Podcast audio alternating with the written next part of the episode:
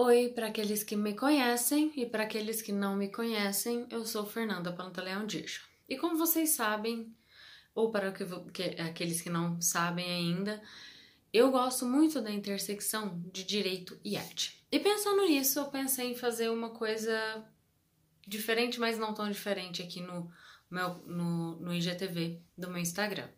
Eu vou trazer algumas análises de filmes, seriados, livros, músicas, quaisquer coisas da arte que seja, para o mundo jurídico.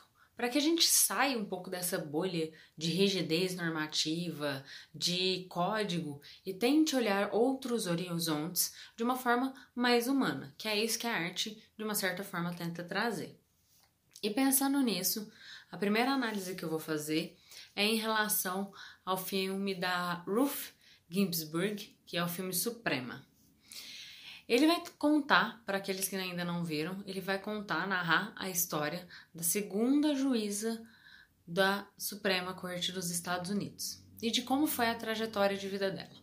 É um filme extremamente interessante, muito importante, e ela é um ícone, né, uma figura extremamente importante para é, a luta do direito das mulheres e também para a luta em relação contra a discriminação sexual.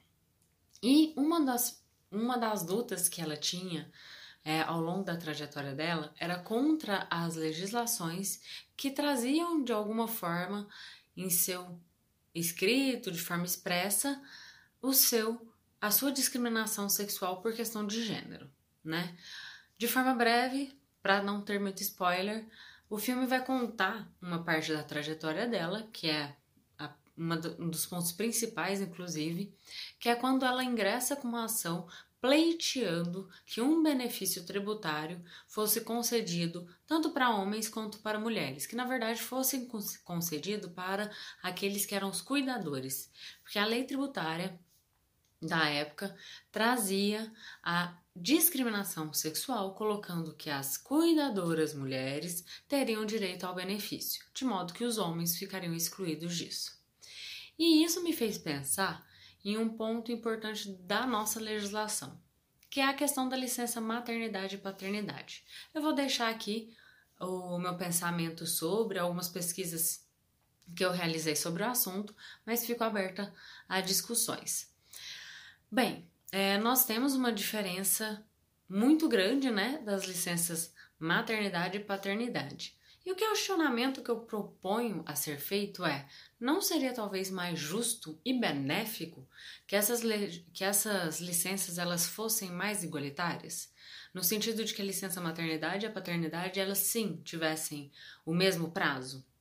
A Constituição Portuguesa, ela, ela coloca, né, que a licença parental, então não é uma licença maternidade ou paternidade, mas que a licença parental, ela vai ter de 120 a 150 dias, não havendo qualquer prejuízo laboral, em que tanto a mãe quanto o pai eles podem usufruir deste benefício.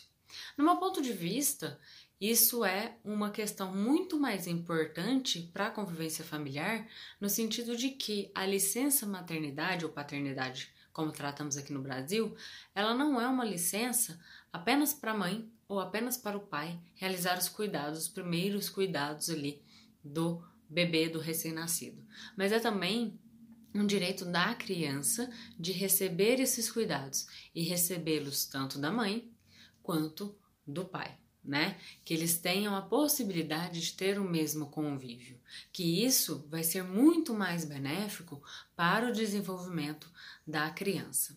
E nesse sentido, eu abranjo aqui todas as famílias, aqueles que realizaram a adoção né, de um bebê para que ele também tenha os cuidados iniciais tanto pela mãe adotiva por adoção quanto pelo pai por adoção, e assim como das famílias homoafetivas.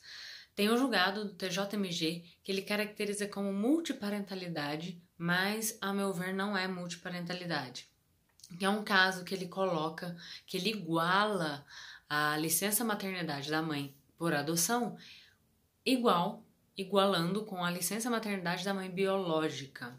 E aí, nesse sentido, tanto a mãe por adoção quanto a mãe biológica, elas teriam o mesmo direito, tendo em vista o direito da criança de receber os cuidados. E aí, o meu questionamento é: se um casal homoafetivo feminino de mulheres tem o direito de terem as licenças equiparadas a 120 dias para realizar os cuidados com a criança, por que não os casais homoafetivos masculinos? Por que não os casais heteroafetivos? Por que não todos os casais? Porque isso, na verdade, é um benefício muito maior para o desenvolvimento familiar e da criança. Então, a análise que eu queria fazer é que essas leis, no caso da Suprema, ela ia atrás, buscava revisar leis que tinham, de alguma forma, critérios de discriminação por questões de gênero.